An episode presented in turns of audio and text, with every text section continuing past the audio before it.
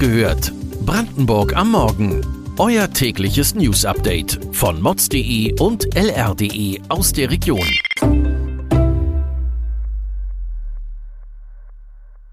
Herzlich willkommen zu einer neuen Folge von Wach gehört Brandenburg am Morgen. Ich bin Heike Reis und führe Sie heute durch die neuesten Nachrichten aus der Mark. Derzeit grassiert unter Kindern eine Welle mit dem RSV-Virus. Dabei handelt es sich um das respiratorische Syncytialvirus. Wegen dem schlagen Krankenhäuser in Berlin schon Alarm. Vor allem Säuglinge und Kleinkinder sind von dem Erreger betroffen und bei ihnen treten in dem Rahmen häufiger schwere Atemwegsinfekte auf.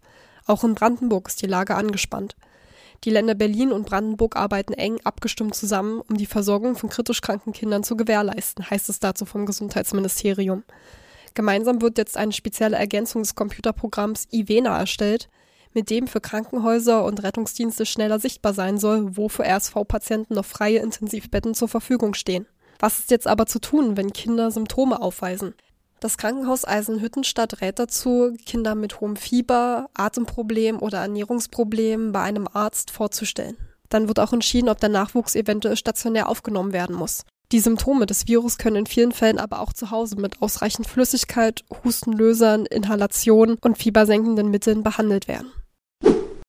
Im polnischen Außenministerium gibt es jetzt keinen Deutschlandbeauftragten mehr, sondern einen Reparationsbeauftragten und der heißt Arkadiusz Mulaczyk. Der hat seit 2018 als Vorsitzender der entsprechenden Parlamentarierkommission gearbeitet, die einen Bericht über die Kriegsschäden, die Deutschland Polen im Zweiten Weltkrieg zugefügt hat, erstellt hat. Zerstörte Städte, geraubtes Staatsvermögen von Banken, gestohlene Kunstschätze, all das ist darin aufgelistet. Auch der Mord an gesellschaftlichen Eliten und die Entführung von Bürgern zur Zwangsarbeit sind in die Schadensberechnung mit eingeflossen. Mehr als fünf Millionen polnische Bürger starben unter der deutschen Besatzung. Jetzt hat Deutschland nach Mulaczyk die Wahl. Entweder es setzt sich mit Polen an den Verhandlungstisch oder die Sache werde in sämtlichen internationalen Foren thematisiert, in der UN, im Europarat und in der Europäischen Union. Bezüglich Reparationen wiederholt die Bundesregierung die Position ihrer Vorgänger und behauptet, dass das Thema Reparation rechtlich erledigt sei. Damit verweist sie auf den 2-4-Vertrag von 1990. Bei den Verhandlungen damals saß Polen allerdings nicht mit am Tisch und über Reparationen wurde dort auch nicht gesprochen. Und auch das auf das Betreiben der damaligen Bundesregierung. Amazon und eBay sind den meisten ein Begriff und auch von dem Konzern Momox haben viele von euch bestimmt schon einmal gehört. Jetzt will der Momox-Gründer Christian Wegner mit seinem Team aus Birkenwerder aber den weltweiten Markt für gebrauchte Ware revolutionieren. Größter Hemmschuh für Käufer sei dabei nach wie vor das Risiko. Ist der Artikel auch wirklich okay? Co-Gründer Oliver Thiemann wirbt damit, dass die Artikel geprüft werden und eventuelle Gebrauchsspuren ehrlich und transparent in die Beschreibung einfließen. Mit diesem Konzept geht jetzt die neue Plattform der Gründer an den Start. Die heißt www.staffel.com. Da bekommt der oder die geneigte Käuferin alles, was das Herz begehrt. Und das Unternehmen sucht auch noch händeringend nach neuen Mitarbeitern. Auch Quereinsteiger sind herzlich willkommen. Wenn das interessant für euch klingt, dann klickt doch gerne mal rein. Ihr findet den Link zu der Website auch nochmal in den Show Notes.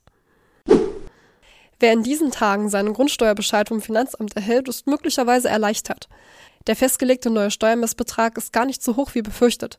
Was viele jedoch nicht beachten, der Wert muss erst noch einmal mit den Hebesätzen der Kommune multipliziert werden.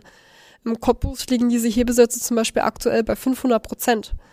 Die Grundsteuer ist eine lukrative Einnahmequelle für den Staat. Dafür sollen sich die neuen Grundsteuerwerte näher an den aktuellen Verkehrswerten der Objekte orientieren.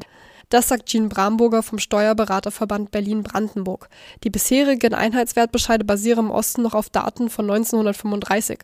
Von der Grundsteuerreform betroffen sind übrigens auch Mieter. Da Grundsteuern über die Nebenkostenabrechnung auf die Miete umgelegt werden können, zahlen Mieter indirekt auch Grundsteuer. Wie hoch die Steuerbelastung ab 2025 für den Einzelnen wird, das kann aktuell aber natürlich noch niemand konkret sagen. Erst ab Ende 2024 werden die Kommunen ihrerseits die neuen Hebesätze bekannt geben. Und in den zurückliegenden Jahren gab es hier aber nur eine Richtung, stetig nach oben. Für Grundstücksbesitzer ist die Reform jedoch eine Blackbox. Mit dem Bescheid zum neuen Grundsteuermessbetrag sollen sie einen fiktiven Wert akzeptieren, ohne die genauen Auswirkungen zu kennen. Betroffenen wird deshalb geraten, möglichst erst am Ende der zulässigen Frist Einspruch einzulegen und damit Zeit zu gewinnen. Denn bisher fehlt eine eindeutige Entscheidung vom Bundesverfassungsgericht, ob die geltenden Normen möglicherweise verfassungswidrig sind und damit gerichtlich angefochten werden können. Weitere Informationen zu den heutigen Nachrichten findet ihr wie immer auf unseren Online-Portalen lr.de und mods.de. Ich wünsche euch jetzt erstmal einen schönen Start in den Tag. Bis morgen, dann hören wir uns wieder.